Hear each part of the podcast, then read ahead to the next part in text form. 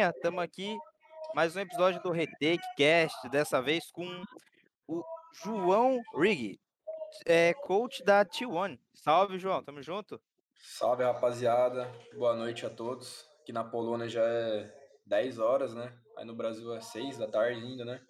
Salve para todo mundo aí que vai acompanhar. Vamos trocar uma ideia. E manda bala. Manda bala. É, galera, é, vocês estão percebendo que nessa área aqui onde era para estar o Luquinhas, tá a Glados do portal, é porque Luquinhas ele tá passando mal, ele perguntou se teria problema se eu pudesse fazer esse episódio sozinho. Aí, a gente tá aqui, né? Tamo junto aqui, eu e o João aqui, a gente vai seguir episódio. Eu acredito que vai ser um episódio bacana, vai ser um episódio que a gente possa conversar bastante. Espero que vai ser um, eu acredito que vai ser um episódio bacana. É... Obrigado, João, por ter aceito o convite, a gente agradece. É...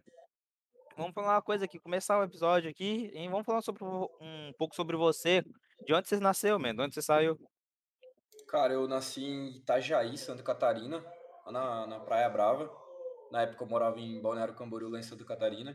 Fiquei muito pouco tempo lá, fiquei cinco anos já mudei para Paraná. Então sou criado no Paraná, desde, sei lá, 15, 20 anos aí, acho que eu já estou no Paraná. E morei só em cidade pequena, lá no interior do Paraná, e sou de Cascavel, no Paraná. Ah, uma cidade então do você... interior ali, do, no oeste do Paraná. Você nasceu no sul e foi pro norte, né? Eu nasci, nasci no, em Santa Catarina, né? Aí é. subi, um, subi um estado ali, dois estados e fui pra Paraná. Pode pá.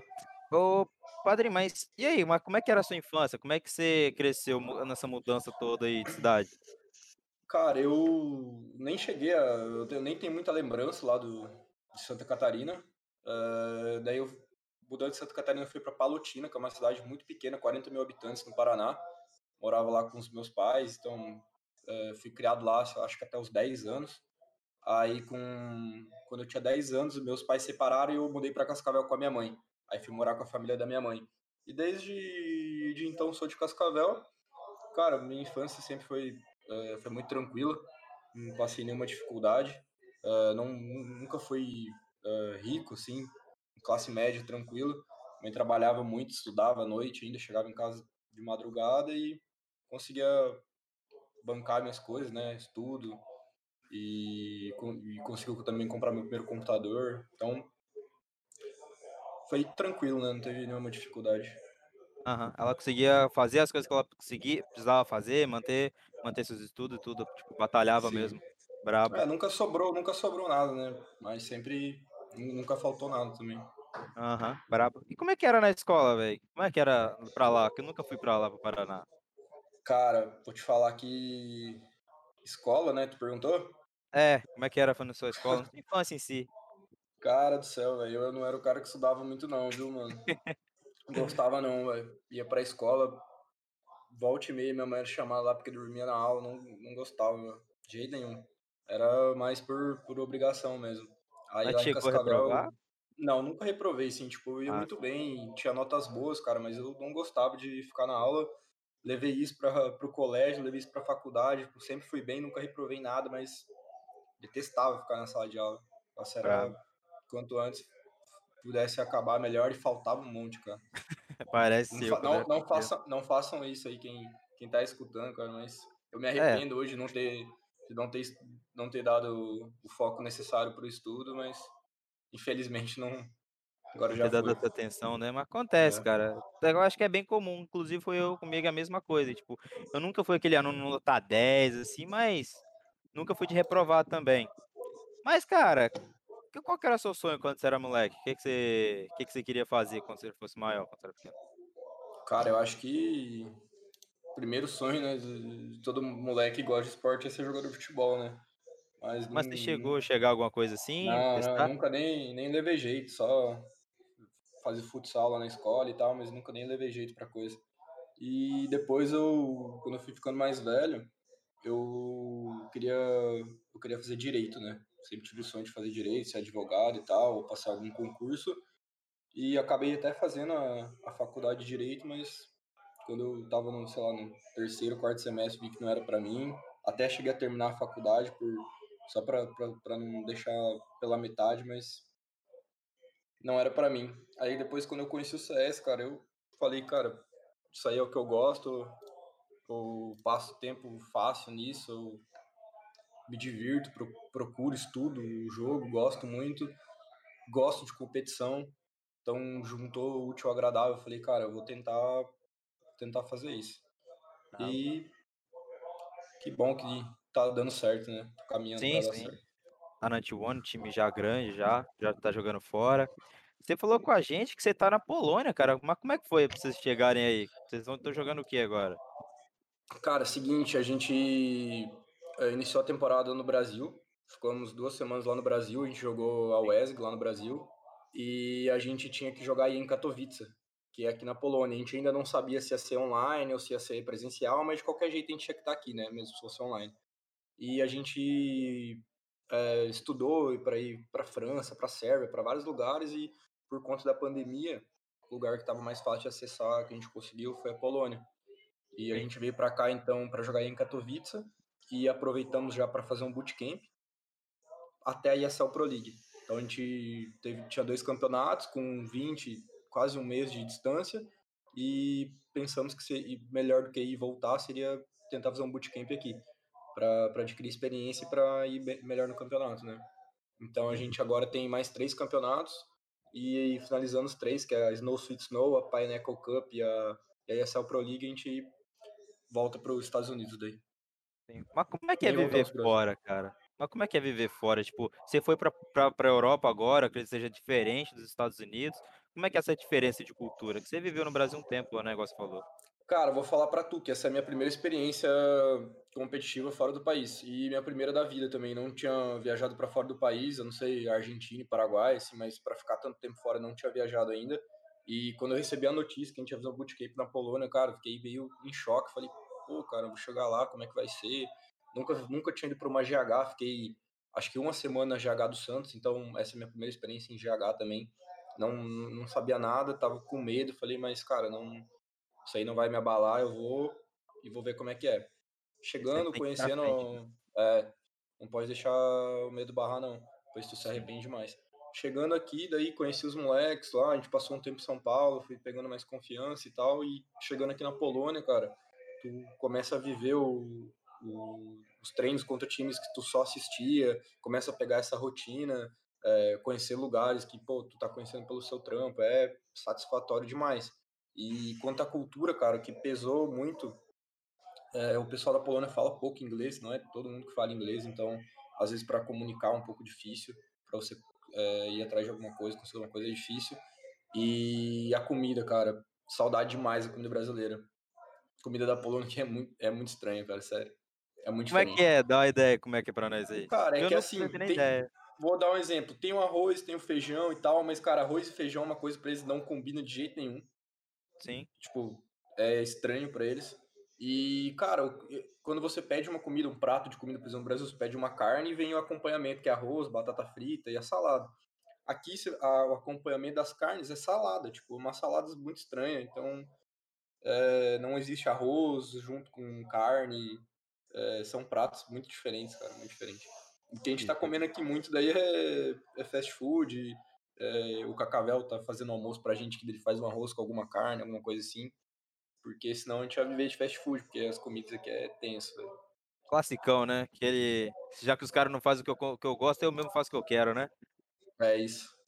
Cara, mas como é que é, tipo, na gringa? Você falou que esse pessoal é bem mais competitivo. Tipo, eles têm essa, essa garra toda, principalmente essa galera russa, tipo a Navi, que é um pessoal russo, né? Como é que é trabalhar, assim? Você, qual a diferença que você vê, tipo, jogador brasileiro, americano e, e, e europeu? Cara, a maior diferença que, que, eu, que eu percebi aqui na Europa é que o jogador brasileiro, comparado ao europeu, ele busca muito menos o, o jogador europeu ele é muito mais é, fanático por. Por exemplo, vou dar um exemplo da Big. A Big é o time, o time alemão. Cara, tu vê as coisas que os caras inventam, uh, os pezinhos diferenciados, smoke, molotov. Os caras estão buscando, buscando, buscando muito. E eles são muito, tipo, eles são muito nerds. Essa é a ideia do jogo. Eles são muito nerds. Eles querem tudo na perfeição. O brasileiro já tem um estilo diferente. Já é mais na malícia, já na troca de tiro tal, bango e tal. Então é um pouco diferente, sim, o, o jogo europeu é mais sistemático. Tem mais Você não vai ver uma né? execução, você não vai ver uma execução que vai faltar uma smoke ali, não tem uma coisa aqui e que tem que resolver na mira. Cara, tipo, é, os caras buscam muita perfeição aqui. E o que a gente mais sentiu diferença é que o, o trade, né? É, o entry vai lá, toma kill do CT. Cara, o trade, tipo, pra você de CT pegar duas kills aqui, é muito difícil, muito difícil. Os caras têm um trade muito rápido, cara. Muito rápido Sim. mesmo. Isso é uma diferença gigante, cara, pro, pra um jogo competitivo. Pra estratégia, De né, pra fazer essas coisas também. Cara, eu vi uma vez o Fer falando que o treino do brasileiro, tipo, ele inventa muita coisa, assim, esquisita no treino, por exemplo, ficar na porta da Nuke e depois já cai atirando, mas é uma coisa que eles não fazem no treino. Isso é realmente uma coisa que você acha que existe mesmo ou era, assim, mais daquele time que ele estava treinando? Nem lembro o time agora, na verdade. Cara, eu vou ser sincero contigo e vou falar aqui, não acho que eu tô falando por por estar aqui fora ou tô falando por mal. Cara, treino do Brasil, 90% dos treinos que tinha no Brasil é perda de tempo total. É, não é porque o treino da Europa é muito melhor, é porque os, os, os brasileiros lá têm ego. É ego, não quer perder treino, não aceita ficar testando uma coisa para dar tudo errado, depois tomar um espanco no treino. E, cara, aqui tu vê, Astralis, às vezes a, a gente vai treinar contra Astralis, os caras vão testar coisas, dá para ver que eles estão testando coisas, não quer ganhar o treino, eles levam um treino muito a sério. Não tem, uh, sei lá, vou dar uma situação, um 3x3, que normalmente no Brasil os caras jogariam 100% das vezes, para Astralis é melhor guardar as armas, porque eles querem testar uma coisa no próximo round, quer jogar o máximo de rounds armados possíveis. Então, assim, é, não tem cara fazendo jogada que não vai fazer em campeonato. Então eles estão lá fazendo um treino que eles vão levar para o campeonato. Não tem aqueles leão, leão de treino, né? Até Sim, tem sim. um ou outro, mas é, eu acredito que os caras uma hora ou outra no campeonato fazem também. Então, assim, o nível de treino é absurdo, é absurdo. Por isso que eu falo que um time Tier 3 aqui da Europa fosse pro Brasil, ia, por, por um bom tempo, ia papar to, todos, os, todos os títulos. Agora, depois ele ia cair de nível porque ele ia estar tá treinando no Brasil. E Ah, eu vi, acho que foi o Léo Dran que falou sobre isso aí esses dias e falaram que ele estava sendo. Uh, não lembro a palavra que usaram, mas tipo, que ele estava se achando com os treinos da Europa. Né? É, minimizando o treino do Brasil e, e falando que só o europeu que presta. Cara, não é bem assim, né? Tem uns times aí no Brasil que, é, que, que treinam legal, mas realmente, cara, 90% dos é treinos pouco, do Brasil né? é, é perda de tempo. E a gente mesmo, cara, quando a gente saiu do Brasil, a gente estava treinando totalmente errado e agora que a gente ainda está aprendendo como treinar. Tomaram tá tapa até, até conseguir entender como é que foi no treino, tu né? chega aqui, apanha, apanha, apanha, não entende o que está acontecendo, depois tu para, pensa e tem que se reinventar aqui na Europa. É Cara, mas tipo, igual você falou que a Astralis, ela usa muitos treinos para teste. Se fosse uhum. para estudar um treino, tipo, no Brasil os caras jogam para ganhar, essas coisas assim, para você estudar uma coisa para você usar na partida, qual que você acha que seria melhor para estudar nesse caso? Cara, é que assim, lá no Brasil, uh, vou dar um exemplo. Uh, o primeiro round, aí o cara do time X avança uma smoke e é. mata o cara do time Y. Acabou o treino, vira uma várzea, aí o cara só quer matar, quer tirar X1, quer furar smoke também, quer cachorrar o treino inteiro. Vira e, cara, MM, chega, né? É, vira várzea. Chega no campeonato, não vê nada. O cara tá marcando base. Tipo, o cara que rushou fundo com I40 tá marcando lá do, do, da base TR, nem saiu do spawn. E aí, isso aí, cara, vai incomoda um time, incomoda o outro, e ninguém tem sangue de barata. É errado, errado, mas eu acho que os times do Brasil tinham que entrar em um consenso Entendo. de conversar para melhorar os treinos. E a, a, coisa que eu, a primeira coisa que eu vi, a maior diferença, cara, treino no Brasil era marcada para as 14 horas, começava 14 15 14 20 nem chegava no fim do treino, tinha que dar last round porque não acabava. Aqui a gente está na Europa, vai fazer. Uh, acho que já passou de 30 dias que a gente está aqui, vai fazer uns 30, 35 dias. É, teve um treino que atrasou. E, tipo, os caras deram. A gente entendeu lá porque atrasou, porque foi alguma coisa que aconteceu lá. E mesmo assim a gente ainda conseguiu levar o treino até o fim, não teve que acabar antes. No Brasil, sei lá, 70% dos treinos não chegavam no fim. Então, cara, isso Sim. é uma coisa. É absurdo, velho. Na Europa, os caras sabem aproveitar o treino para testar as coisas, para fazer estratégia, né? E como Tudo é que é, cara? E como é que é, tipo, jogar contra o europeu? Você falou essa diferença de, de, de treino para de treino de diferença da Europa e e Brasil, mas como é que é, tipo, jogar contra? Você senta lá e sabe que o pessoal joga diferente, você, tipo, sabe que no treino eles aproveitam bem o treino, mas como é que é, tipo, pensar em alguma coisa assim pra fora, se você Cara, você tem jogar? que cara, tu tem que se adaptar, porque aqui na Europa tem um time de estilos variados. Ah, os times russos do, do CIS costumam ser times que jogam mais rápido. Os times da, da, da Europa em si, os times nórdicos, são os times que jogam mais lento, com mais execuções. Aí tem times que variam bem isso aí. Então, assim, você tem que. Você conhece os times e você já, se, já prepara o treino. Pô, a gente vai jogar contra um time que só corre. Vamos treinar um holdzinho, vamos treinar uma batida diferente, vamos treinar um jeito de jogar mais para trás, porque se a gente for lá brigar com os caras, vai ser os 30 rounds brigando lá e quem acertar mais flash vai ganhar. Então a gente pega isso aí adapta também para tentar tirar proveito 100% dos treinos. Entendo. Isso é uma coisa É, boa, cara. é, parece ser bastante brabo. É, cara, e como é que você classifica essa diferença de campeonato quanto quanto esse pessoal dos Estados Unidos, igual a T1, por exemplo, tá indo pra Europa jogar? Porque agora a Europa virou o centro do do CS, pode-se dizer, né. Como é que você Certo. entende essa diferença de americano e europeu? Como é que você acha que você consegue classificar um para o outro? Cara, eu acho que o CS lá no NA ainda é muito pug. É, são porque são poucos times e, mui- e eles treinam muito entre eles mesmos. Então fica difícil de criar coisas, de ter estilos diferentes, de saber jogar com estilos diferentes. Então é um CS com menos menos tático do que o europeu, eu acredito. Com exceção de alguns times, né? Ah, por exemplo, a Triumph lá do, do Tacito é um time super tático, mas eu acredito que ele deve sofrer muito com treino lá no NA, não deve ter tanto adversário. E, cara, aqui na Europa, eu acho que se a gente tá aqui há 30 dias, a gente treina em média 5, 6, às vezes 4 mapas no dia, a gente já treinou, sei lá, mais de 100 mapas, eu acho que a gente repetiu o treino três vezes, quatro vezes, é muita, muita, muita variedade de time. E tu pode, tu treina, por exemplo, hoje a gente treinou contra a FaZe e depois a gente treinou com um time que, que eu não conhecia. E, cara, é, os caras são bons. É, não é o nível da FaZe, lógico, mas os caras são bons. E, e dá para aproveitar o treino. Lá no Brasil, no NA, tu tem que, pô, tem que escolher um time, outro time ali, outro já não dá para treinar. E acaba que você tem seis, sete parceiros de treino. E, cara, isso aí atrapalha muito na evolução do time. Brabo. Cara, eu vi que você era jogador, tipo, era joga jogador profissional, assim. Eh, como é que foi, tipo, você decidir falar: "Cara, eu acho que pra mim é melhor virar coach", ou como é que você chegou nessa posição de virar coach? Cara, eu joguei. Eh, eu, eu fui revelado, né, no cenário universitário. Eu jogava Sim, com amigos, a gente fez um time, um mix universitário e, e na brincadeira a gente chegou lá no, no Maurus League e tal, já tinha uma página HLTV e animamos pra jogar.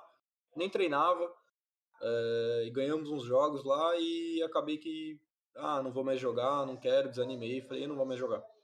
Aí no começo de 2020, eu, ou 2019, agora não lembro, acho que foi começo de 2020. Eu recebi uma proposta de um conhecido lá de Cascavel. Ele falou: Eu quero montar um time, eu quero investir no cenário. é, escolhe, escolhe os jogadores aí, vamos montar, vamos pra cima. E bravo. eu comprei a ideia dele, falei para ele que realmente o cenário estava bom, dava para para fazer alguma coisa, tinha poucas organizações, se fizesse um trabalho bem feito, que é a SWS Game, não sei se vocês conhecem, e eles estão hoje na Liga Pro e tal e jogaram a GC Masters. E aí eu montei um time lá, a gente passou todas as ligas, né? A aberta, a amadora, tudo de primeira. Já chegamos na Liga Dell e jogamos a primeira Liga Dell, acho que fomos em terceiro lugar. E nessa aí deu, um, deu treta no time, deu rolo, e alguém precisava sair e acabou que eu saí. Aí eu falei, ah, cara, eu, não, eu já tava no, no último ano da faculdade, falei, ah, eu não vou mais é, me dedicar, não vou mais dedicar tempo ao CS, porque não vejo que como um futuro tão rentável para mim e larguei. Sim, Deu dois meses, acho que três meses disso, que foi junho do ano passado, maio do ano passado, por aí. Eu recebi a, a proposta, recebi uma sondagem do Santos, né, para trabalhar como coach e tocar lá o projeto dos meninos. Eu já conheci os, alguns dos meninos que iam estar no projeto, então eu fiquei animado. E eu pensei, cara, talvez como é, eu era IGL, né, eu entendia bastante do jogo, pesquisava muita coisa, eu vou ajudar, eu vou conseguir ajudar bem como coach. E daí deu na minha cabeça, cara, que com toda certeza eu ia chegar mais longe como coach do que como jogador, porque eu já não tinha mais, já não era mais tão novo e também já não tinha mais tão tanta vontade assim de, É de toda a ser um garra, grande né? jogador, é, não tinha mais. Eu não, não tava mais no, no, no foco para ser jogador de CS E profissional. como é, e como é como coach passa... eu Continua, continua, desculpa cortar, pode continuar. não, daí como coach eu falei, ah, vou dar uma chance para ver como é que é. E eu acabei gostando e estamos aí hoje. Foi. Cara, eh, você tinha falado do Santos. Como é que foi essa passagem por lá? Foi até uma pergunta aqui da Gabi Fisch, se eu não me engano. É, a passagem pelo Santos foi muito boa, porque quem me convidou lá, quem me apresentou para o projeto foi o próprio Case, que é o AWP lá do Santos. Eu conhecia ele, conhecia o Malbi, e o Volteiro e o XNS eu não conhecia, e a gente precisava de um quinto, a gente estava vendo. Mas como eu conhecia já o Case e o Malbi, falei, cara, vou com, vou com os meninos, conversei lá daí com a staff do Santos, com a diretoria, gostei muito do pessoal de lá, cara, a organização é, é muito boa, é, não tenho do que reclamar. Teve no passado aí seus problemas, mas hoje eu não tenho do que reclamar. E só tenho a agradecer porque é o, foi o time que me alavancou para o cenário, né? Foi onde eu pude mostrar meu trabalho. E sou muito grato por, por todas as pessoas que trabalham lá e por todo mundo que, que participou desse time aí, que depois entrou o Detroit, né? Então sou muito grato a todos. Ainda sou amigo de todos eles, converso todo dia com os meninos. Sempre que posso, tento ajudar eles e aprendi muita coisa lá com todo mundo, então só tenho a agradecer. Cara, é, mas depois do Santos, você já foi para a T1 ou como é que foi? Cara, eu tava em contrato com o Santos ainda e a T1 negociou lá e me levou do Santos já em e não, tipo, nem, nem cheguei a renovar com o Santos, tava em processo de renovação, acabei vindo direto pra T1 daí, no começo do ano, no começo de janeiro. Assim. E você já foi direto para o NA, acredito, né? Você aqui do Brasil, Na, aqui do Santos, ou foi para o NA, não? Não, eu ainda não fui pro NA lá na jogada da T1, não conheço lá ainda, porque quando eu saí do Santos, a T1 tava no Brasil, os meninos estavam de férias, então eu encontrei eles em São Paulo, a gente ficou lá no, no Shopping D, né, que é onde tem a, o escritório da T1, tem a loja da T1 e lá tem uma, uma, um office também, né. Então a gente ficou trabalhando de lá por duas ou três semanas até vir para a Europa direto. A gente veio para Polônia direto daí. Então ainda não fui para os Estados Unidos, provavelmente vou no final aqui do bootcamp, ou talvez volte para o Brasil ficar uns dias resolver umas coisas e vou para lá. É, cara, como é que é como é que é, tipo, aqui no, no Brasil da T1? Como é que é? Que eu não conhecia que a T1 tinha aqui no Brasil. Sabia que ela tinha lá fora, no caso. A Como T1 é é tem, a T1 tem um escritório dentro do, é uma loja de dois, dois andares dentro do Shopping D, é, ali em São Paulo. É, tem embaixo assim a loja onde vende produtos da, dos, dos, patrocinadores, dos parceiros da T1. É, embaixo mesmo tem é, é o One Academy que chama. Tem um lugar que é feito para ter campeonatos presenciais, tem um telão, tem os computadores, tem tipo uma estrutura assim de, de lan house, tem sala para streamers e tal, e no segundo andar é o escritório, onde tem um office para modalidade que hoje lá tá usando, era, acho que hoje tá usando Free Fire, e daí a gente tava usando o, o, a sala que também foi do Rainbow Six, se eu não me engano. E ah. a gente tava lá, daí tem, então é uma estrutura, cara, fenomenal. É, quem quiser depois dar uma pesquisada lá no, no, no site da T1, acho que tem a estrutura. E foi bom demais. A gente fez três semanas, acho, bootcamp lá e não tem de reclamar da estrutura. É estrutura de, de primeiro nível.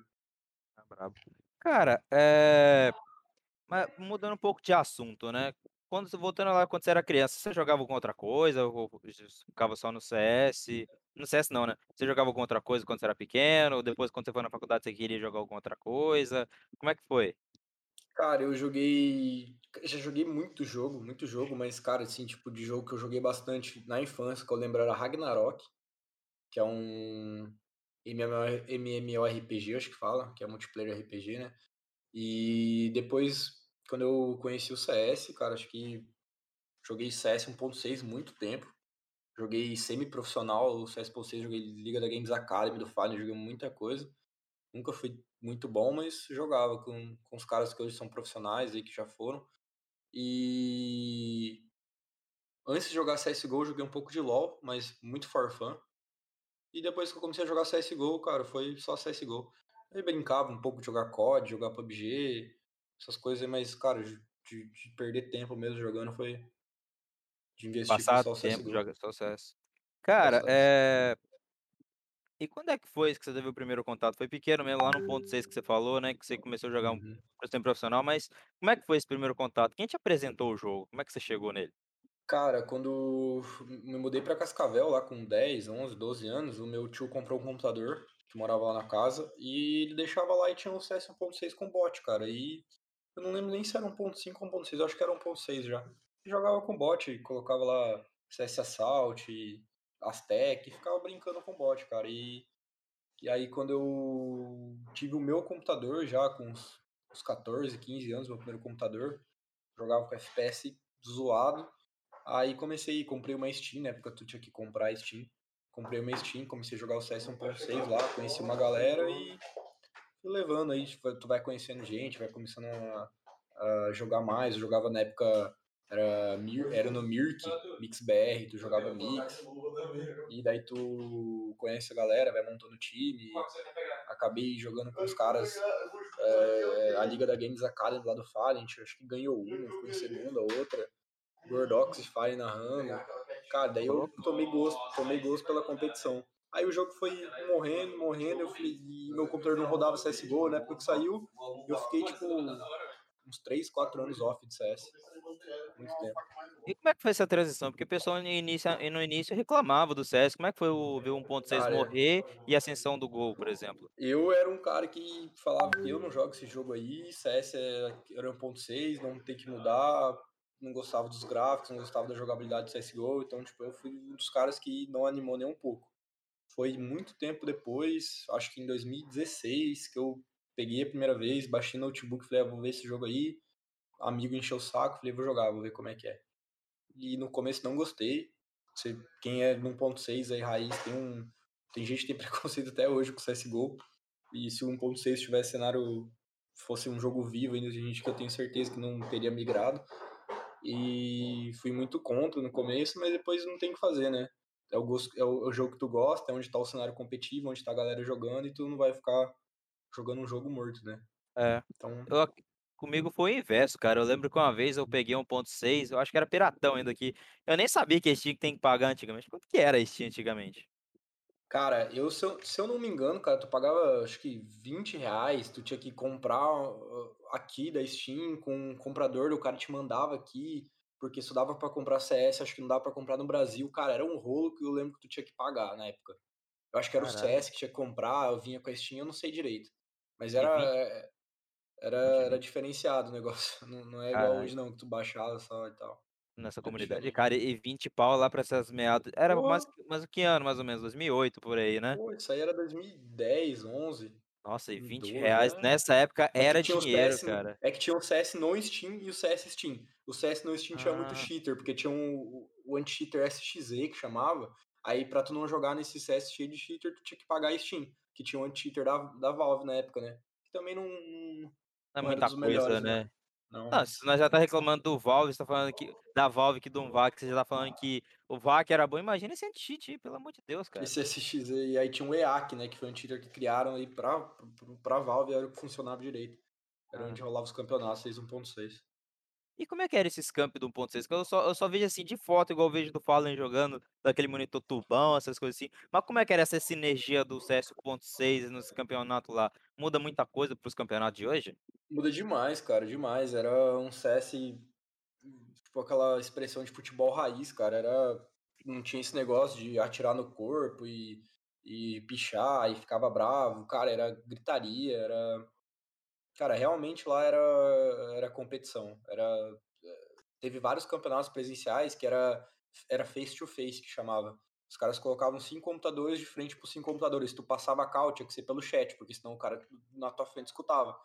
Até tinha uma rataria que tu bangava e olhava no computador do cara para ver se a tela do cara ficou branco, para saber se tinha cara lá. E, cara, ali era. Tem vídeo no YouTube, KNG, FNX, esses caras um xingando o outro e levantando e batendo na mesa. Cara, isso aí é Uma parada que que dá morreu, uma né? saudade, cara, e tenho certeza que não, não- nunca mais vai rolar.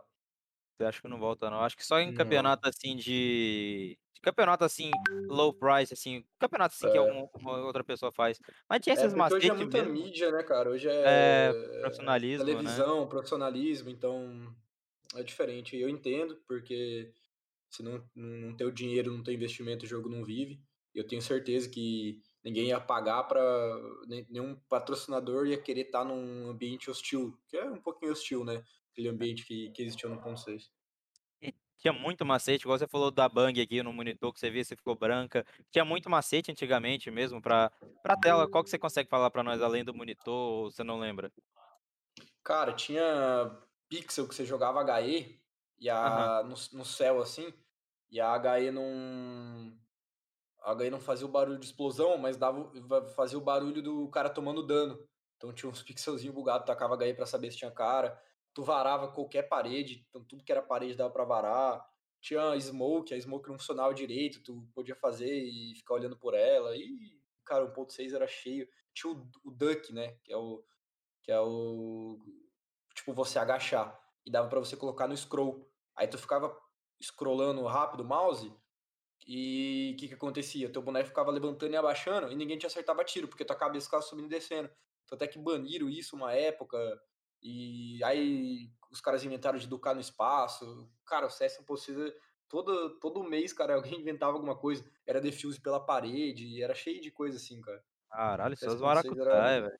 é, os caras eram Você acha que o CSGO jogo. tá difícil é porque não viu 1.6, porque eu igual voltando lá no fio da meada que eu deixei lá atrás, que eu perguntei da Steam, eu tentei jogar 1.6, assim, mais novo, acho que eu tinha uns 15 anos, eu não consegui gostar do 1.6, eu eu peguei, assim, pra jogar, eu não gostei.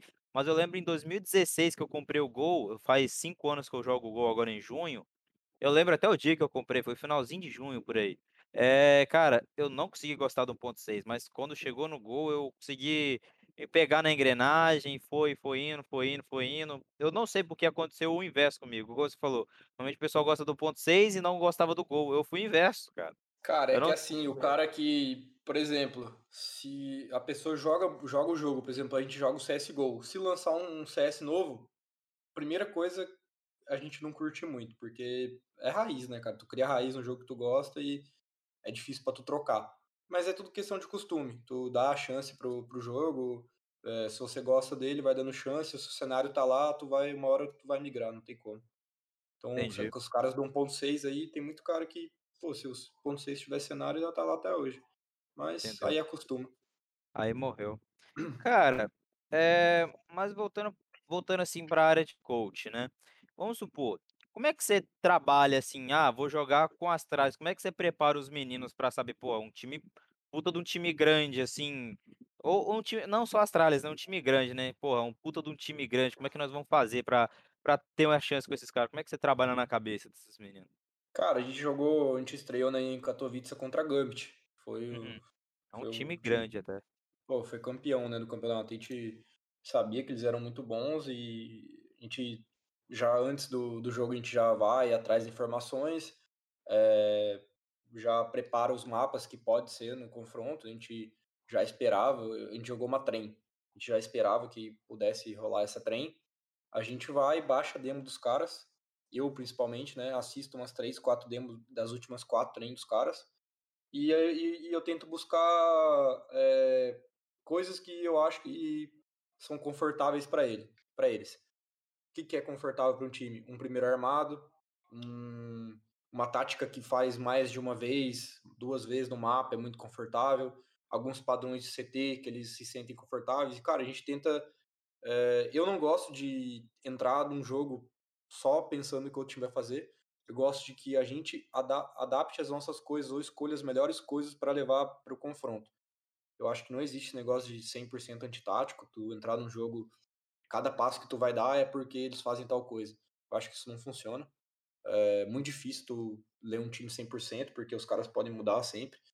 Então, eu acredito que, eh, você entender como os caras jogam, ver as brechas, ver o que o que é é teu, que você faz bem, que vai dar bom contra os caras e anotar: "Então é isso que a gente tem que fazer, e é isso que a gente vai levar para o confronto". Então eu gosto de preparar desse jeito, eu não gosto de deixar os meninos do time: "Pô, mas os cara fazem isso, isso, isso, isso", e ficar toda hora. eu gosto de eu ter na minha cabeça tudo isso e poder, no meio do jogo, falar: "Ó, lembra daquilo lá? Pode ser aquilo".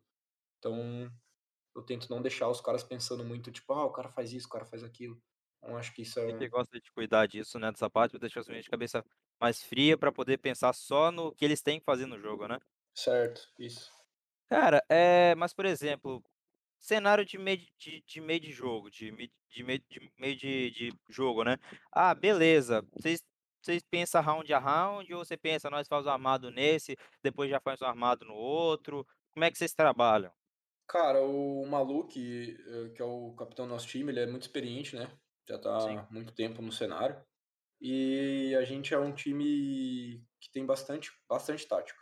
A gente tem bastante coisa, a gente tem muita padrão, então, tipo, a gente tem um leque muito grande, se precisar jogar um jogo de um jeito, outro de outro jeito, a gente tem a gente tem, entendeu? A gente tem muita variedade. E, cara, isso passa muito, hã, do que o maluco tá sentindo no jogo. Ele não é um cara que prende os jogadores também, se tem um jogador que tá sentindo que pode fazer uma jogada, que pode fazer alguma coisa, ele libera, ele é um cara que entende muito do jogo, consegue, eh, controlar o jogo, tanto passando uma call da base, quanto tendo que desenrolar no meio do round. Então a gente entra no jogo, hã, por exemplo, a gente vai jogar contra o Instrike amanhã. A gente já tem ideia do mapa e já tem ideia do que a gente vai fazer de primeiro armado, de pistol e de anti-eco. O resto é é que a gente estiver sentindo na hora, que a gente estiver lendo o jogo na hora, a gente pausa e conversa: "Pô, os caras estão fazendo isso, estão fazendo aquilo. Bora fazer aquela lá?". Então, tipo, a gente é muito muito do de sentir o jogo. A gente não entra com um plano de jogo totalmente estabelecido, mas a gente sabe o que pode fazer, o que não pode, o que já tem uma ideia, sabe. Mas não é Não cem entra por cento tudo robotizado. sim, não entra tudo já planejado, mas já tem a base, se precisar já pode chamar pra executar no meio do jogo, né? Isso. Cara, por exemplo, e como é que vocês se dão, por exemplo, ah, estamos perdendo para um time fraco ou para um time forte, perdendo, sei lá, de uns 10 a 10 a 2, por exemplo, os cara estão lá na frente, como é que você muda, tipo, a sua estratégia mental pra trazer os meninos de volta com um time fraco e com um time grande? Cara, eh, contra é que depende, se a gente tá perdendo, hã, taticamente, a gente tem que pausar e conversar o que a gente tem que mudar. Mas se a gente tá perdendo, hã, não é por tática, é por falta de atenção ou postura errada, aí é pause e, cara, é xingar os moleque e dar um chacoalhão, conversar e falar: "Bora aí", aí não tem o que fazer, porque aí eu não eu não não consigo entrar lá e e ajudar jogando, né, então eu tenho que fazer a parte de fora e falar: "Pô, a gente é melhor que os caras, a gente tá tá fazendo certo, só precisa ter atenção, precisa estar focado e e, pô, abre e dá tiro abre e dá na cara dos caras", aí é é bota é levar o alto astral do time pra cima. Independente se o time é f o time, tipo, "fraco" entre aspas, né, tipo, porque no nessa nesse meio não tem time bobo, né, o que eu quero dizer time fraco é time que fala: "O tier dele ele é mais baixo", tem essa É, diferença? é eu acho que sim, existe essa diferença, por exemplo, quando a gente tá jogando contra a Gambit, a gente dá um pause e fala: "Pô, a gente tem que mudar a tática, porque o cara tá fazendo isso, isso e isso". E às vezes quando a gente tá jogando contra um time mais fraco, a gente não precisa mudar nada, só precisa ter mais atenção e focar e e conversar mais, sabe. Que naturalmente os caras vão errar. Então, hã, quando você tá jogando contra um time mais fraco, tu não precisa ficar mudando a todo tempo o que tá fazendo, porque se você jogar o básico, você faz os caras errarem. E e se você tá jogando contra um time melhor, é o contrário, eles estão fazendo a gente errar. Então a gente tem que focar e mudar alguma coisa pra não errar mais. Você acha que o CS ele tem sorte? Tipo tipo, tem aquela bala que você, pá, ela só vai, tipo, você não você não espera que ela atravesse, é uma parede, uma bala que você dá na smoke, assim, que pode acertar, assim, que você não espera que tem alguém lá, você acha que o CS ele conta muito com o elemento de sorte? Cara, eu tenho certeza que um time não é campeão sem um pouquinho de sorte. Claro que é 90% trabalho, dedicação, foco, mas, cara, tem uma porcentagenzinha de sorte, um cara que tá com confiança, tá no dia e as coisas começam a dar certo pra ele, então acho que existe um pouquinho de sorte sim, mas tu não pode contar com ela, então por isso que tem que trabalhar, trabalhar, trabalhar, a sorte é é aliada do da competência. Então, se tiver com competência nas coisas certas, tu vai dar uma sortezinha ali que vai te ajudar também. Tipo, ô ô João, tipo, por exemplo você tá com um jogador que você tá vendo que ele não tá naquele dia, tipo, não tô com aquele dia que ele tá conseguindo trocar bala, tipo, não não tá dando o que ele consegue fazer, o que ele faz no treino normalmente. Como é que você trabalha nesse dia com ele, tipo, no meio da partida? Você vê que ele não tá não tá a mais. Cara, aí é tu tem que aumentar a confiança do cara, eh eh, tentar fazer ele entrar no jogo, e pra pra um cara entrar no jogo ele tem que matar boneco. Então, às vezes o cara, sei lá, tá com frag ruim, a gente vai fazer alguma tática lá que é em função dele, pra ele matar, o cara volta pra partida e acaba com a partida. Então assim, isso é muito individual, tem cara que não se abala quando tá mal, e daí do nada o cara vai lá e resolve um clutch, ganha o ganha jogo pra gente. Tem cara que abala um pouquinho mais e tu tem que dar uma chamada de atenção nele, tipo, sem jogar ele pra baixo, tentando jogar ele pra cima o máximo pra ele voltar pra partida. Porque, cara, eh, CS é muito confiança. Se tu tá confiante, cara, as coisas vão dar certo, tu vai abrir, vai rasgar o cara, tu vai acertar tudo que tu faz, se tu tá sem confiança, tu vai dando passo pra trás, vai dando chance para os caras e tu vai errar muito mais. Sim, mas, por exemplo, igual você falou que esse cara, tipo, o pessoal tem pessoal que se abala e pessoal que não se abala. E esse pessoal que se abala, tipo, já que o frag dele tá baixo, como é que você trabalha com ele? Cara, esse cara que abala, hã, ele tem que trabalhar com ele mesmo. A gente ajuda, mas é cara, eh, isso é um problema psicológico, que não pode ter um um jogador de alto nível. Tem que se ele tiver, ele tem que não trazer pra dentro do jogo, para os companheiros não ver que ele tá abalado, que ele tá tiltado. Então, a gente tenta ajudar sempre no nos treinos, no dia a dia, a não acontecer isso. Mas se o cara, no meio de um jogo ali, eh, pô, você vê que o ambiente tá ruim, que ele tá causando, que ele tá trazendo o outro ti o time inteiro pra baixo, tu tem que pegar no meio da partida, dar um pause e dar um chacoalhão no cara, falar: "Ó, tu quer ganhar, tu quer perder, foca no que tu tá fazendo, eh, não não tem nada perdido, a gente treinou muito pra estar aqui, então tem que que dar uma chacoalhada no cara". Puxar de orelha "Mano, você tá aqui até hoje, decide, você vai ganhar ou vai perder, mano, É resolve aí". isso. Cara, eh, você acha que tem muita diferença na LAN pra presencial? Eu acredito que você não jogou presencial com os meninos como coach, né, por causa você tá aí só 2 meses. Mas o que você Aham. já jogou de experiente, você acha que tem aquela aquele calafrio que uma que uma LAN traz consigo pra você jogar um campeonato? Cara, eu tenho certeza que os resultados dos últimos tempos aí, que dessa era online, hã, seriam diferentes se fosse na LAN. Não porque por exemplo, o Shiro, hoje foi MVP do campeonato, o Ikindar, o cara que joga muito, os caras da Heroic lá que dominaram o cenário por um tempo, eh, são muito bons. Não tem não tem que falar da da qualidade técnica de cada um e da táti da qualidade tática do time. Mas, cara, quando tu tá na LAN, tu erra mais. Se você não tem experiência, você erra mais, você sente a pressão do jogo, você sente o tamanho do jogo, você sente a arena, sente o público, sente o outro time. Hã, e querendo ou não, quando você tá nervoso, você erra mais. Quando você tá ansioso, você erra mais. E quando você tá em casa, tu tá tranquilo, hã, tá jogando ali na na sua casa e tu não sente toda essa pressão.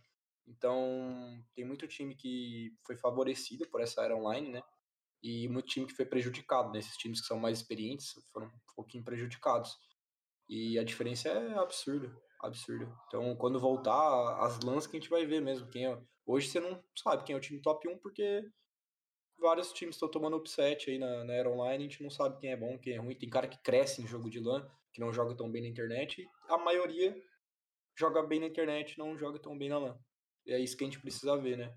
Aham, por causa desse calafrio que você falou, tipo não calafrio, né, essa diferença toda que a LAN dá, que você sente o time, a que você tá fora de casa, tá num ambiente, entre aspas, hostil, já que você tá lá pra dar a vida, pra ganhar e afins. Cara, eu ia perguntar como é que foi a T1 em 2020, mas eu acho que tu não vem, porque já que você entrou agora em 2 meses, como é que é a T1 como é que você espera a T1 agora pra 2021? Qual é a sua mentalidade agora pra 2020? Qual é o seu objetivo como um todo? Cara, todo mundo aqui na T1 já já jogou LAN, então ninguém estrearia numa LAN, todo mundo já tem experiência de LAN. Tem Sim. caras que já jogaram internacional, que já ganhou o título internacional, tem caras que jogaram LANs menores, mas que todo mundo já sentiu o clima. Ninguém jogou uma LAN enorme. Acho que só o Maluco jogou uma WESG, que é um campeonato gigante, mas os outros ninguém jogou uma LAN enorme. E a gente ta bota isso na balança, né, a gente prepara isso também. E você estando aqui em GH, como vocês podem ver atrás, tem todo mundo tá um do lado do outro aqui, já tem um pouco esse clima de não jogar de casa, então já tira um pouco esse peso de jogar na LAN. E cara, eu espero que pra 2021 quanto antes acabe a, a pandemia e os torneios online voltem. A gente tem o objetivo de, de pegar o máximo de experiência aqui na Europa, voltar para o NA e ser um time Tier 1 lá do NA.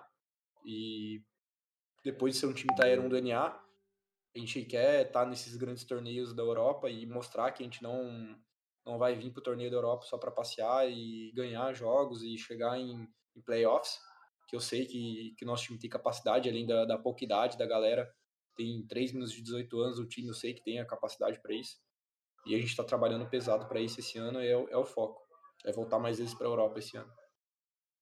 É, é, o que eu ia dizer, gente? Tipo, tá, na, tá nessa fase de campeonato online, não sei o quê.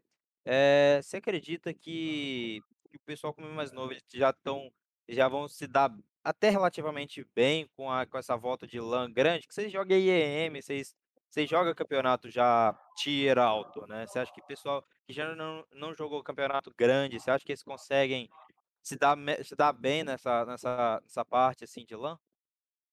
Cara, eu tenho. Eu, eu, assim, eu acho que a primeira LAN sempre vai pesar, né? Quando tu for pra uma LAN grande, vai pesar. E depende de pessoa para pessoa como sente isso. Mas eu tenho certeza que se estiver bem preparado e conhecendo os meninos aqui da T1 vão estar, a gente vai, vai se dar bem. E eu confio em cada um, que não, não vai sentir essa pressão. Eu acho que também depois que você joga a primeira, as outras é muito mais fácil. Vai, vai acabando essa, essa, esse desconforto e essa ansiedade de lã e vai ficando uma coisa mais natural. Então é tudo processo de evolução. É, a gente precisa jogar para ficar mais tranquilo e ter mais confiança. Ô, ô, João, é a, a pergunta que eu queria te falar agora também é como é que é ficar longe de casa, né, para os meninos? Porque você tá pouco tempo, eu acredito, dois meses é um tempo considerável, mas os meninos já estão há um bom tempo no NA, né? Como é que é essa vida aí de ficar longe de casa? Cara, é a primeira vez que eu, que eu saio de casa. Eu não, nunca tinha morado é, longe da minha família. É, eu acho que essa é a pior parte do, de você viver o, o, esse sonho, né? Que é competir, representar o Brasil e, e, trabalhar com o que você gosta. Com certeza ficar longe da família é a pior parte. É, tem dia que isso pesa mais, tem dia que você não nem lembra disso porque tu tá é, com tanto trabalho. É, aqui na Europa é um pouquinho mais difícil, porque aqui não é a nossa casa, né? Na, a casa lá de Vegas, a T1. Então aqui a gente não pode considerar a nossa casa, a gente está é, numa casa é, por dois meses, né? Gente é, não vai ficar tanto tempo aqui. E lá depois vai para São Paulo, fica em hotel. Então, cara, essa parte é muito difícil. Muito difícil. E você tem que ter, estar tá com a cabeça boa, tem que estar tá em contato sempre com teus amigos, com a tua família porque o trabalho é estressante, é puxado a rotina e você tem que estar tá sempre é, é, conversando com as pessoas e vendo se está tudo bem e acompanhando a rotina deles lá também, porque é, saudade todo, todo mundo tem, né? É, agora você não pode deixar essa saudade atrapalhar o, atrapalhar o trabalho, então tem que saber dosar as coisas. Mas eu acho que tenho certeza que essa é a parte mais difícil, mas, cara, vale a pena é, a recompensa é muito boa e eu tenho certeza que se a gente trabalhar bem, essa recompensa vai chegar. Aquela coisa, né? Sem, sem sacrifício, sem ganho, né? Sem dor, sem ganho, né? É. Cara, mas. um sacrifício. É, logicamente. Mas como é que é? Tipo, já aconteceu que no meio da partida alguém sentir esse peso de estar longe de casa? Nesse campeonato que você já jogou? Cara, no meio da partida não, mas o momento mais difícil, já é difícil você perder, a, a, a, gente jogou um campeonato aqui já na Europa, a gente chegou na final e perdeu a final pro, pro time da Skate, dos búlgaros. Tinha o Chips, que ganhou o Wesley lá pela, pela Indigo, um time muito bom. E a gente queria muito ganhar o campeonato, a gente tava é, a gente foi bem contra todos os times, chegou na final, a gente jogou muito abaixo do que a gente sabe que pode jogar. E, cara, aí pesa, porque se uma derrota normalmente já pesa, é uma derrota longe de casa, que não tem tua família, teus amigos para para tu passar o tempo, para esquecer, pesa muito mais. Por isso que a gente aqui tem, tem uma convivência muito boa, a gente é muito parceiro, muito amigo, então é, eu tenho certeza que esses dias ruins a gente vai apoiar um ao outro, mas, cara, é, é complicado. Mas no meio da partida é 100% concentração e esse, essas coisas não vêm na cabeça. É só pós-jogo mesmo, cada um sente de um jeito e a gente tenta se ajudar ao máximo. Cara, eu vi muito sobre game house, o pessoal da LG SK, né, que vi vieram junto de 2016 para cá, para cá assim, para vieram pra Europa e Estados Unidos, afins, ficaram junto lá. Agora começaram a separar, tipo, an antes da da MBS dissolver, né, começaram a separar, tipo, cada um tinha a sua casa, por exemplo, o Fallen estava com a com a mina dele, afins. Você acha que, tipo, é melhor jogar, tipo, o pessoal junto numa GH ou vi pegar convivência, mas o problema é que o pessoal fala que vê o pessoal tantas vezes, até pode até rolar um certo enjoo, ou você acha que é melhor o pessoal ter a sua própria casa fora e ter a GH como escritório pra poder encontrar a galera como fosse colegas de trabalho? Cara, eu acho que o ideal hoje rola muito essa discussão, né, office e GH. O office é o teu local de trabalho, tu tem tua casa e vai lá e trabalha, e a GH tu mora e e trabalha no mesmo lugar. Eh, eu já já trabalhei nas 2 nesse pouco tempo, eu fiquei aqui eu tô trabalhando em GH, mas eu fiquei 3 semanas lá no office em São Paulo do do da T1, também fiquei no office do Santos. Eh, cada uma tem tem suas vantagens suas desvantagens. As vantagens de você estar numa GH é que agora eu eu vou terminar de trabalhar aqui, vou dar 5 passos, tô ali na minha cama, como alguma coisa, durmo, acordo, tô no computador de novo, tenho a a convivência com com as pessoas que do seu time, que tanto pode ser benéfico quanto pode ser um malefício também, né, mas se você tiver uma convivência boa, é uma coisa legal. Hã, agora a parte de office, a desvantagem é você ter que fazer esse talvez às vezes tu ter que achar um lugar pra morar perto, eh, não sabe que hora que vai fechar, que hora que vai abrir o office, tem hora pra sair, hora pra entrar e o cara pode atrasar, pode não atrasar, o cara pode não chegar por causa do trânsito, acontecer alguma coisa. E só que a vantagem do office, cara, é que vira um ambiente muito mais profissional, porque tu tá saindo da tua casa indo para o teu trabalho. Aqui a gente tá trabalhando em casa, então rola muita coisa tipo, normalmente as pessoas fazem em casa. Eh, por exemplo, a me a mesa aqui, por exemplo, dar um exemplo da minha mesa, tem garrafa de água, tem remédio, tem comida, tem não sei o quê, coisa que com certeza no office não teria, porque eu teria as coisas na minha casa. Então, é um pouco diferente. Eh, eu acho que as 2 têm suas vantagens. Se eu tivesse que escolher, cara depende muito, eu acho que depende do lugar. Se eu tivesse na minha na minha cidade, eu preferiria um office por por poder ir pra minha casa e tal, mas eu acho que se eu estiver longe de casa, eu prefiro uma GH pra você não ficar tanto tempo sozinho, né, e passar mais tempo com com o pessoal do time e a convivência ficar um pouquinho melhor. Cara, por exemplo, quando vocês perdem, já que você falou que você prefere GH, tipo, você perde uma partida, tipo, já rolou, tipo, ter alguma discussão, tipo, uma pessoa tá errada, outra coisa não tá? Porque como GH a gente tá tudo junto mesmo, e como é que se resolve? Não sei se já teve, né, se se acontece, como é que você resolve essa discussão? Cara, isso aí acontece muito. Aqui a gente, hã, nunca discutiu, assim, de desrespe desrespeitar a opinião do outro e tal. A partida, alguém fala uma coisa, outro fala outra coisa de cabeça quente, mas a gente sempre como todo mundo tá focado pelo mesmo obje objetivo, no outro dia a gente vai de cabeça fria, faz o review, conversa, anota tudo que tem que melhorar, e é assim que as coisas têm que funcionar e é assim que tem funcionado aqui. Eh, não adianta acabar um jogo, acabar um treino sair falando 10, 15 coisas, não vai resolver nada. Tudo resolve depois de cabeça fria e conversa. Mas é essa é uma parte ruim da GH, né. Boa É. quando ganha, tu sai, desce ali, toma uma cerveja com os caras, conversa um monte, e ruim porque fica aquele clima pesado.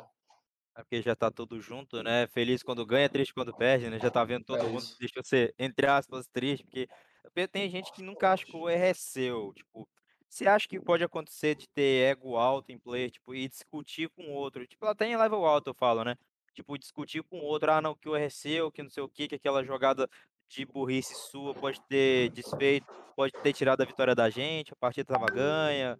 Você acha que pode ter acontecido muito isso? Cara, isso rola, acontece em time profissional. Eh, os times que acontecem isso normalmente são os times que não vão pra frente. Porque, cara, isso aí é tudo não existe culpado, se se alguém errou, provavelmente a culpa é do time inteiro, porque se o cara tá errando, alguém no treino já deveria ter visto, já deveria ter conversado, então acho que, eh, não se perde jogo por erro individual, você perde um jogo por porque o coletivo tá ruim. Eh, não tem essa: "Ah, 15 a quin 14 a 14", o cara vai lá e entrega. Teve outros 14 rounds que a gente perdeu, então não dá para jogar toda a culpa em cima de uma pessoa.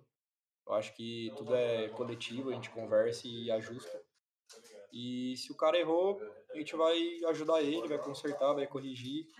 E da próxima a gente confia nele e espera que ele não vai errar. Cara, eu vou partir para as perguntas, que a gente já está chegando em uma hora, que foi o que a gente combinou com você. Vou partir para perguntas aqui. Se o chat se sentir à vontade, pode mandar uma pergunta que eu vou ler também.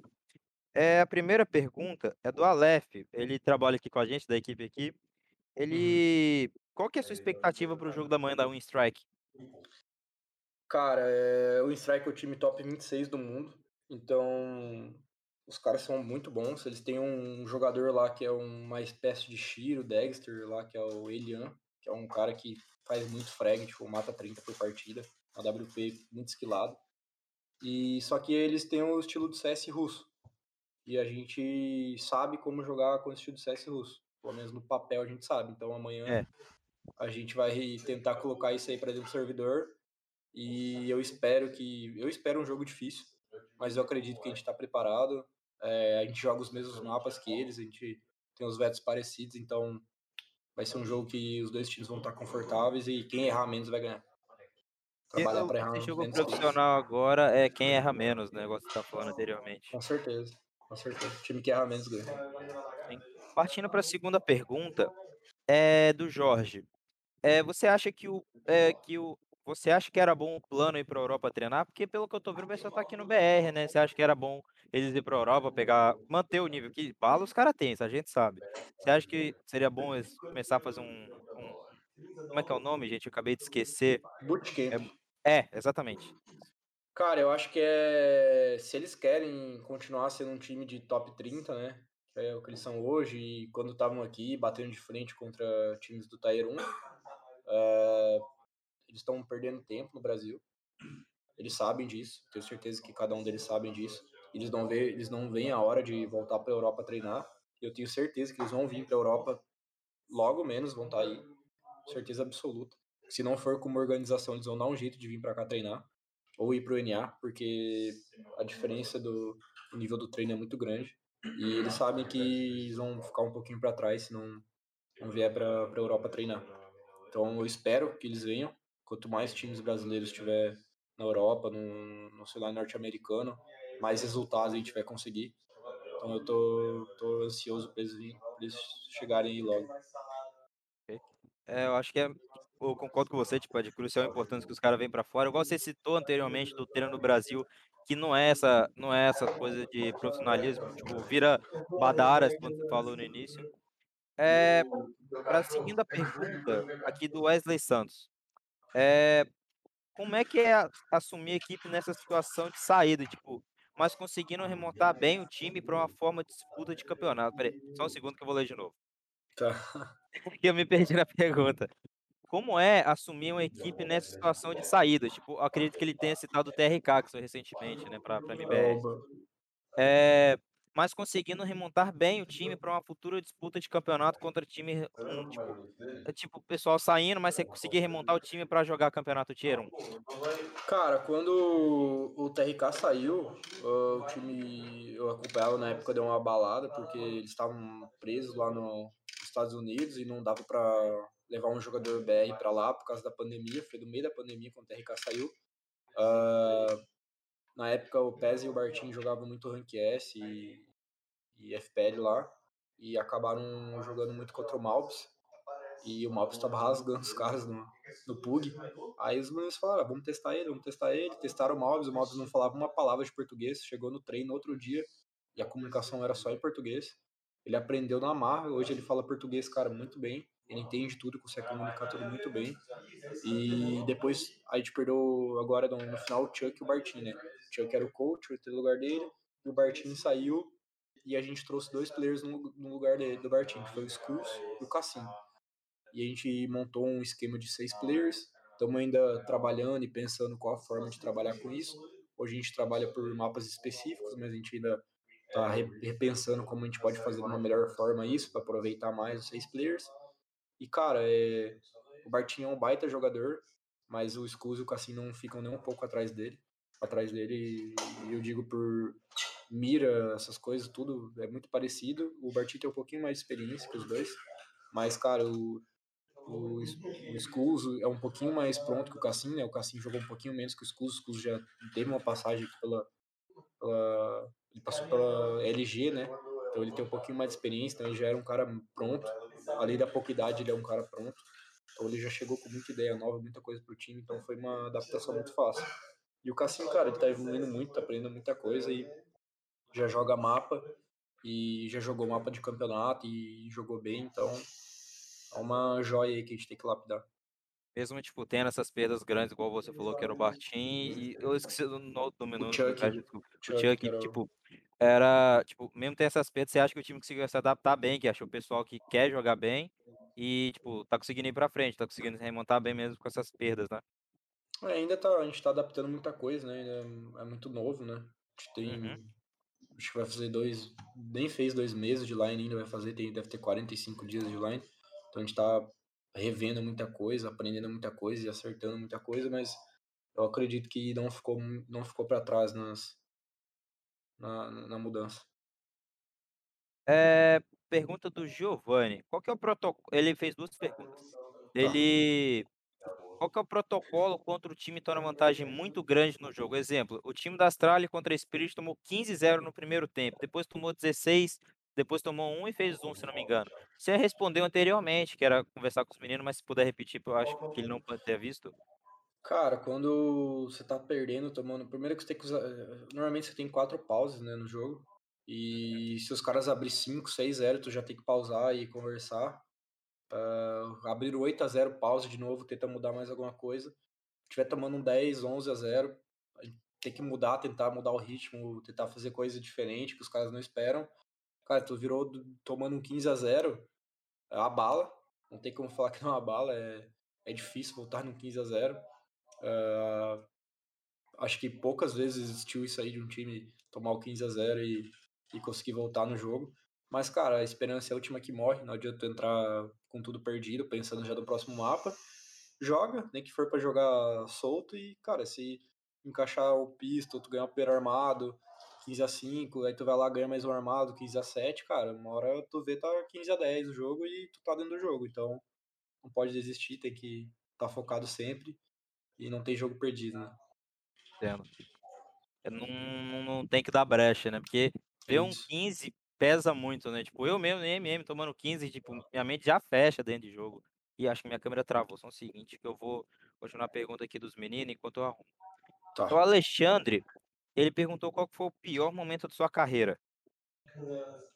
Cara, eu acho que o pior momento da minha carreira foi quando eu saí do time da SWS. Uh, o pessoal entrou em consenso lá que alguém tinha que sair, o escolhido fui eu.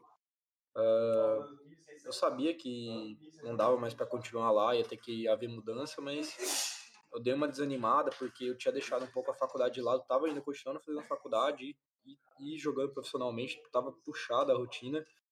Eu deixei um pouco a faculdade de lado para viver esse sonho e pensei que, pô, é, dei, um, dei o meu máximo nisso e será que vai acabar aqui? Desanimei total de CS vendi meu computador naquela época e não queria mais não queria mais nada com CS e sei lá passou até uns times chamaram para testar. Não animei de voltar a jogar não animei de voltar para outras organizações. Falei cara eu não, não quero mais fazer isso. Eu tava totalmente desanimado e também estava desanimado na minha vida acadêmica. Então tipo, chegou um momento ali que eu tava não sabia o que eu ia fazer não tinha ideia do que eu ia trabalhar e por sorte, alguns umas semanas, uns meses depois já chegou a proposta do Santos. Eu falei, cara, vou dar uma chance para esse esse novo trampo aí, que é trabalhar de coach. E tudo deu certo, foi se encaixando. Realmente ficou, ficou destruído quando você teve que sair do time, né? Foi barra, né? Porque você tava dando a Foi. vida e teve que sair. É, Foi barra. foi barra, foi barra mesmo. O o Jorge, ele perguntou novamente, é, você acha que na entrada do plano no cenário do SA, pelo menos nos treinos, você acha que o nível de treino no Brasil aumenta? Você acha que pode trazer alguma coisa de nova para o Brasil, já que esse pessoal tem um calibre alto? Você acha que pode mudar alguma coisa? Cara, com certeza os times têm que aproveitar. Quem, quem tiver conseguindo treinar coisas tem que aproveitar ao máximo, porque são jogadores com muita experiência, todo mundo lá já jogou cidade internacional, já tem experiência demais, muita bagagem.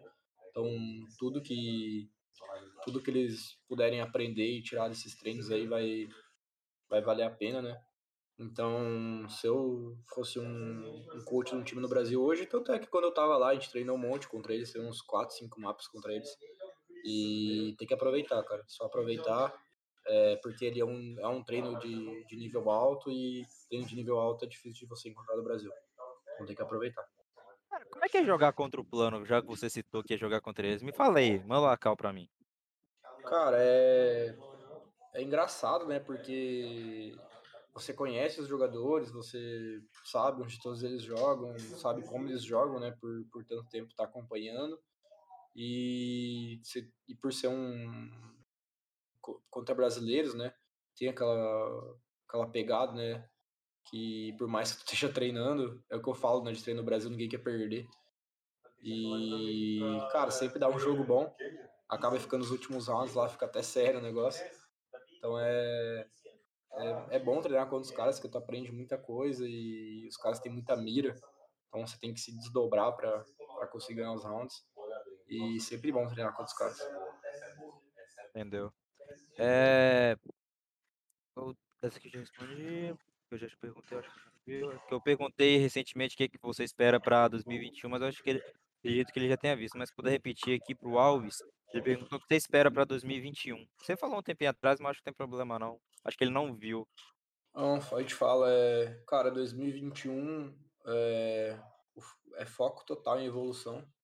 A gente quer mo mostrar que lá na que lá na, na, nos Estados Unidos a gente pode bater em qualquer time, que a gente chega lá para ser um time Tier 1. E a, o objetivo é ganhar o máximo de, de campeonatos lá na, nos Estados Unidos para voltar a competir aqui na Europa. Porque, querendo ou não, é aqui que está os grandes nomes do cenário, aqui que tá os maiores times, aqui que é onde está o dinheiro, aqui é onde está o investimento, é aqui que está as grandes arenas para a gente jogar, então é aqui que a gente quer voltar. Então o foco é ganhar tudo que puder jogar lá, no, lá nos Estados Unidos e voltar para cá e poder jogar o máximo de campeonatos da Europa. É, a pergunta do MP Costa: Quais as lições que a, que a T1 tirou ou deve tirar da recente participação da IEM Katowice, se eu não me engano, e da Domination League? Cara, a IEM Katowice foi a nossa estreia aqui na Europa e a gente já estreou jogando contra a Gambit, que é o time a ser batido né, agora, porque os caras acabaram de ganhar em Katowice aí, bateram em todo mundo, só perderam para EG. Então, foi uma estreia muito difícil. A gente treinou várias vezes o mapa, a gente estava confiante no mapa e os caras colocaram a gente numa situação de desconforto que a gente não sentiu nenhum treino. Então, é, a gente viu que, que, por mais que a gente esteja confiante em treino, confiante em mapa, a gente tem que tem que estudar bem os adversários e saber que aqui na Europa o buraco é um pouco mais embaixo. E, cara, a Domination League, aí na, na IEM, né, a gente jogou depois o MD3 contra a Renegades, é, é, a gente espancou os caras no pique deles e foi espancado no pique nosso. Talvez é, a gente entrou um pouco abalado daí no, no último mapa, por ter tomado espanco no segundo. E no último mapa a gente acabou até tendo a vantagem no AT, faltou um pouco de calma experiência para fechar o jogo. Isso aí é coisa que adquire jogando campeonato, então acredito que a gente está no, tá no caminho certo e, e é errando para aprender, né? Então, o que a gente tira desses campeonatos é muito aprendizado e a gente está tentando colocar tudo isso aí que, que aconteceu num, nos treinos, nos reviews para evoluir, para não errar nos próximos e para ir bem agora nos três últimos campeonatos que a gente tem na Europa. É, tem uma pergunta novamente do Jorge. Cara é brabo, eu vou te contar. É, é, pergunta: anunciaram recentemente no Twitter que o Itam migrou para o Valorant. Você acha que isso que isso afeta um pouco o cenário competitivo do CS? Tipo, não só do M, então eu vou perguntar agora. É participação minha na pergunta. Tipo, essa migração do pessoal para o Valorant, você acha que o CS está perdendo muito com isso? E você acha que isso vai continuar por muito tempo? Você acha que o cenário do Valorant vai viver por muito tempo? Cara, eu acredito que afeta um pouco, sim. Uh, não dá para falar que não, se a gente vê pelo, pelo cenário norte-americano, tanto de equipe que dispensou line de CS e que tem line de Valorant. É, em algumas regiões afetou um pouco menos, mas afeta sim.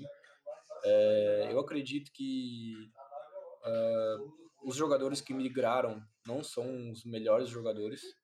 É, tipo, o Tyron, foi, foi muito pouco jogador Tyron que migrou. Que eu lembro de cabeça foi o Nitro e o Ethan agora. Então, eu acho que não vai afetar tanto o Tier 1, assim, competitivo, tirar jogador muito bom. Jogadores muito bons, diferenciados, vão continuar no CS. O problema é que divide um pouco o investimento, né? Que são dois FPS, então, como o jogo são do mesmo estilo, divide um pouco o investimento. É... Eu tenho um pouco de, de receio quanto a quanto tempo vai durar o Valorant mas eu acredito que o que precisa ser feito agora é a Valve perceber que o Valorant está fazendo investimento alto e, e, tem gente migrando e trocando de jogo e dar a devida atenção ao CS. Eu acho que é muito muito dos jogadores estão migrando é porque a Valve ainda não dá a atenção que o CS merece e falta isso aí para o CS abalar o Valorant e fechar as portas dele, tomara. Porque, igual você tá falando, o problema não é nem da, da Riot que tá ganhando o jogador, é a Valve que tá perdendo. Porque Isso. eu concordo que é um descaso assim da Valve. Eu acho que a Valve tem sim grana, principalmente grana, pra, pra fazer o CSGO explodir, cara. Porque eu vejo o Faceit da ESEA banindo uma pá de gente, um anti-cheat anti assim, bem, bem, bem parelho, assim, bastante potente, mesmo tendo cheat, mesmo tendo cheat na ESEA, mas é bem menos. Acho que a Valve tem cacife do, do próprio anti-cheat dela, bateu da ESEA, cara. Acho que é Com certeza. E, e não só isso, pro cenário competitivo, cara, se tu vê o Dota, que é um jogo da Valve, eles têm o Invitational, que é um campeonato, cara, que a, a premiação é absurda. É, cara, tem até que pesquisar para não falar besteira, mas é, os campeonatos todos no ano aí que o CS faz vão dar a premiação de um Invitational do, do Dota. Cara, se eu não me engano, se eu não me engano, recentemente que era 30 milhões de dólares. Então, no, o CS o ano inteiro nos Majors não, dá, não chega nem perto disso aí. Os campeonatos Não, não, não chega nem não perto chega. disso. Então Você acha um pouquinho de que. investimento da Valve também. Sim, entendo perfeitamente. Mas você acha que se tivesse um Invitational no CS, você acha que não mataria os outros calendários de campeonato, por exemplo, o Blast, que ela não tem ligação com a Valve, a própria ESL com o campeonato dela, tipo a IAM, a ESL One, você acha que poderia matar de certa forma os outros campeonatos para o pessoal não querer participar? Cara, eu acho que pode matar, mas dá. Eu acho que tem, tem jeito de fazer sem, sem tirar também o foco desses campeonatos. E do jeito que é hoje, a Valve ajudando em, em campeonatos específicos e acrescentando um pouco da premiação é muito pouco por, por o que a Valve pode fazer. A Valve não precisa fazer um campeonato diretamente, mas pode, acho que, redistribuir melhor o dinheiro para as organizadoras de torneio para melhorar um pouquinho a, a, qualidade dos torneios e, e as premiações para atrair mais patrocinadores e mais organizações. Eu acho que essa pergunta aqui é de parente seu, tá? Rig Palontina PR. Acho que é parente seu. Pelo nome, eu acredito que seja. É, quanto a pandemia está prejudicando nos campeonatos? Tipo, mudou muito a rotina? Tipo, você entrou recentemente, mas você tem experiências passadas, né? Tipo, como é que é? O que, que mudou? Cara, mudou muito, completamente, né? Porque normalmente, para quem não conhece os campeonatos do, no CS, tem a fase online de classificação e normalmente tu classifica para um presencial. E o presencial é, tem a arena, tem torcida, tem media day, tem sessão de autógrafo, então, cara, é uma rotina completamente diferente. E a partir do momento que tu perde todo esse clima de arena e passa a jogar em casa, e a estrutura, às vezes, o, o, torneio não consegue atender a estrutura, porque às vezes o computador do cara, a internet cai, às vezes o cara não tem uma webcam, não tem uma luz, não tem uma, um, um suporte para colocar um banner atrás, cara, muda completamente para os patrocinadores, para os organizadores, então, cara, afetou totalmente, prejudicou muito. Algumas empresas conseguiram se manter, outras acho que nem campeonato faz mais. Então, espero que termine logo isso aí para voltar aos grandes campeonatos e a gente possa estar, possa estar jogando nos grandes estúdios.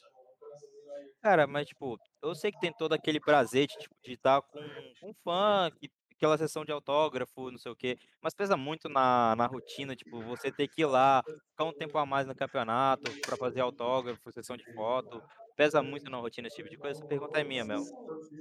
Cara, eu acho que é uma coisa que tem que ter, porque não dá para você só ficar focado em competição, em treino, e você tem que ter um pouquinho de, de lazer, um pouquinho de, de convivência com, com os fãs, porque, cara, querendo ou não, se não tivesse os fãs, não, não existiriam as organizações, não existiria o dinheiro investido nisso, não existiriam os campeonatos.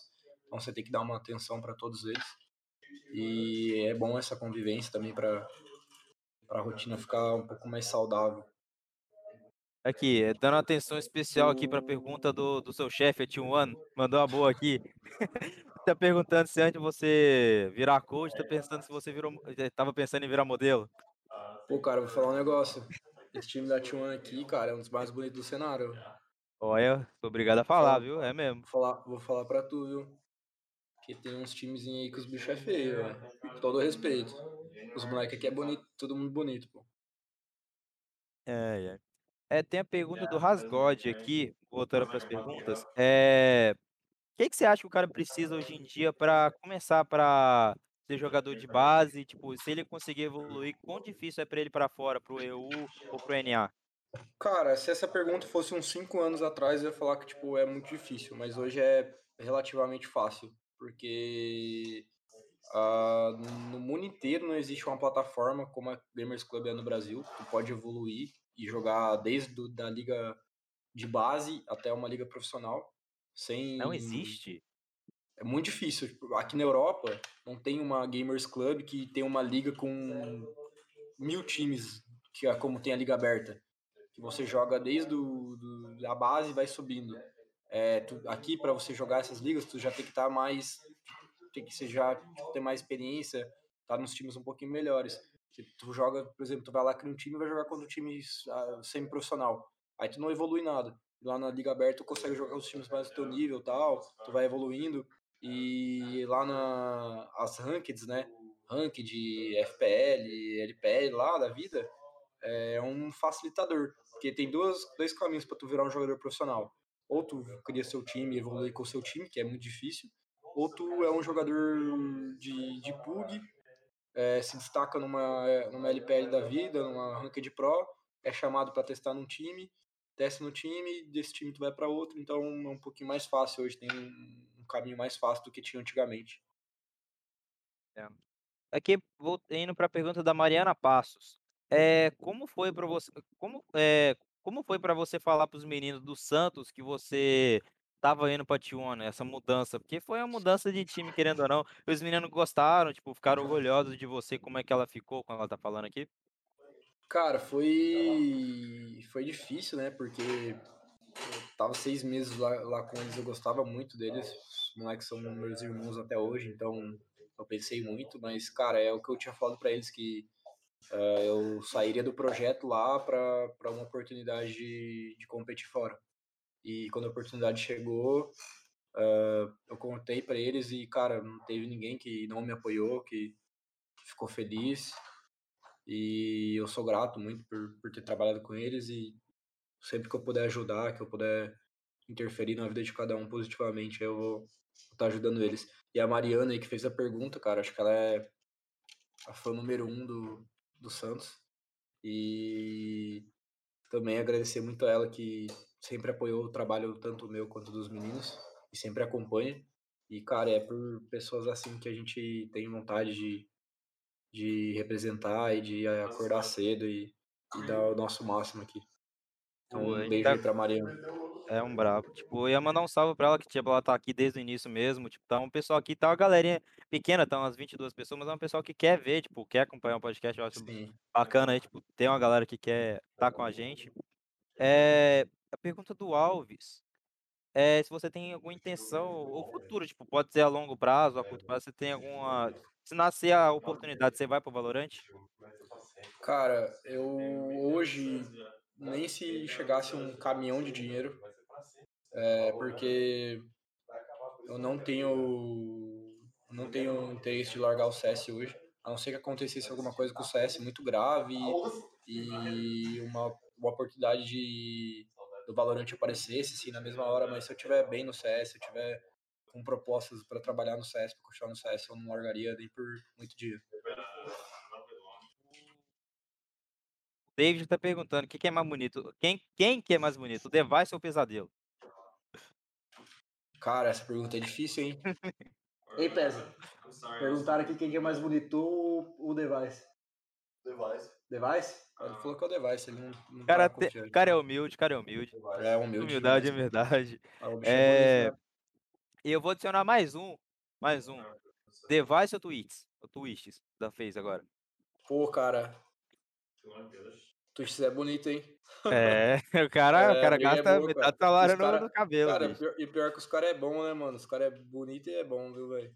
Cara, pior que agora eu sou feio, não troco bala, é triste. É, pô. é, osso, hein, velho? Que inveja. É, acontece. É, acho que pode ser pergunta pra gente finalizar, já que passou um pouquinho mais de uma hora, pra não atrapalhar, Uhum. agora você falou que tinha que fazer treino, essas coisas. É da Rick. É, acho que é parente. Eu não. Eu, voltando aqui. Cara, é deve do ser algum Rick- parente meu lá de Palotina, provavelmente. É, é de Palutino. Palotina. Aham. Você tem a consciência que começou a ser referência para a nova geração de criança e o pessoal que acompanha, que sabe que, que está lá fora, está batalhando e dá para chegar lá fora?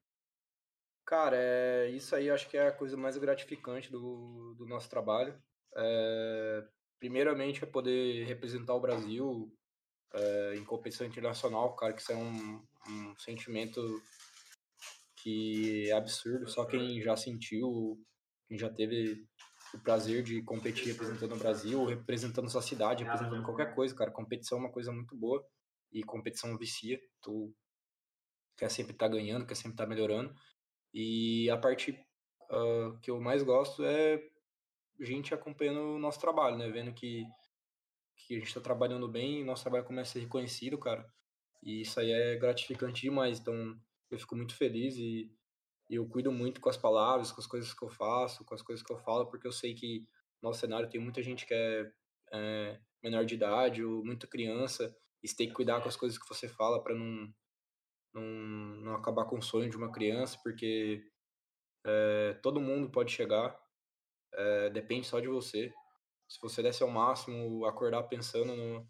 é, dormir pensando que tu quer ser um jogador profissional, acordar pensando que tu quer ser um jogador profissional e dar o teu máximo nisso, eu não tenho dúvidas que a oportunidade vai chegar. E se você estiver preparado na hora que a oportunidade chegar, é, você vai conseguir chegar lá. Então, todo mundo que tem que tem um sonho de se tornar jogador profissional, é, tem muita gente que tem dificuldade, né? não tem o melhor computador, não tem a, a melhor internet, mas, cara, teve gente que nessas condições é, chegou. Então, tenta não, não usar desculpa e no que você tem ao seu alcance, vai, trabalha, que uma hora a oportunidade vai chegar e tem que estar preparado. Olha, só para passar para consideração final mesmo, só mandando uma pergunta bomba aqui que eu sou obrigado a fazer, hein? Olha lá, hein? É, tirando você, obviamente, quem que você acha que é o coach mais bonito? Que você já tá lá na frente mesmo, mas quem que você acha que é o outro mais bonito? Cara, vou, vou dar uma brincada aqui com o meu mano Cid, que é o coach da Van Liberty. É, o Cid, hoje ele é coach da Van Liberty, ele foi meu primeiro coach também quando eu fui jogador. Então, eu sou amigo dele faz muito tempo. E, cara, ele é igualzinho o Mbappé. Depois o pessoal que conhece ele dá uma procurada lá. Gente brinca que ele parece o Mbappé. Mas o Cid é bonito demais, pô. É ele. Rapaz, e eu acho que com isso a gente vai finalizar aqui. Se você quiser deixar suas redes sociais aqui, falar pra galera aqui suas redes, pro pessoal te seguir lá, pra dar aquela, aquela moral. É, cara, eu ando movimentando bastante, às vezes, agora com, com as coisas do bootcamp aqui na, na Polônia. Também é coisa nova pra mim, então eu coloco bastante coisa lá. No Twitter é arroba rigfps e no Instagram é arroba rigfps também. É, segue lá que se você quiser conversar comigo também, eu respondo tudo lá. Se tiver alguma dúvida do jogo, de qualquer coisa, que eu, quem eu puder ajudar, vou tentar ajudar. Se quiser deixar alguma consideração final pra gente poder finalizar aqui, tá, tá tudo aberto pra vocês, se você quiser deixar alguma consideração. Ah, tem a T1 me lembrou aí, ó. É, tem um quadro lá na, lá na T1, que é um quadro que eu já fazia antes, e agora eu faço parceria com a T1, que, cara, nos jogos eu, eu tento muito, é, nos, em rounds assim que eu tenho certeza que alguma coisa vai acontecer, eu tento é, falar para os meninos, ó, vai rolar isso, isso, isso, faz isso, e às vezes acontece, né, a gente acerta, e às vezes vira um conteúdo legal, a gente posta lá no, no Twitter da T1, no Instagram da T1 também. Quem quiser dar uma olhada lá, é um conteúdo da hora demais. E É, pra finalizar, pra finalizar, é, cara, um, um beijo para minha família, né? Deve ter gente acompanhando aí. Beijo pro pessoal que me acompanha desde o Santos, o pessoal da, da T1. É, um abraço para todos. Eu espero fazer o melhor para para vocês continuarem acompanhando meu trabalho e ficarem orgulhosos de mim. E muito saudade da família, né? E que logo logo tô logo logo tô em casa aí. Pra gente comemorar essa nova fase. Valeu pelo apoio Rapaziada. geral, pela atenção. Saraiva, o Lucas aí que não, não pôde comparecer. Mas é isso aí, outra, outra hora a gente, tenho certeza que a gente faz uma edição 2, o Lucas vai estar aí, a gente vai poder conversar muito mais. Certamente a gente vai conseguir entrar em contato, fazer uma edição posteriormente. Eu agradeço por você poder ter aceito o nosso convite. Eu normalmente falo assim que a gente possa fazer novamente um podcast. Agradeço toda a galera que acompanhou, que tá aí, que mandou as perguntas. Eu acho que foram umas perguntas bastante maneiras, bastante legais. É, eu acho que é isso, acho que a gente vai finalizar por aqui. É, foi um podcast bastante bacana, foi incrível, na minha opinião. É, eu acho que é isso. Se o Jorge puder finalizar aí, eu agradecer todo o apoio da galera, é isso aí. Valeu então, rapaziada. Até a próxima.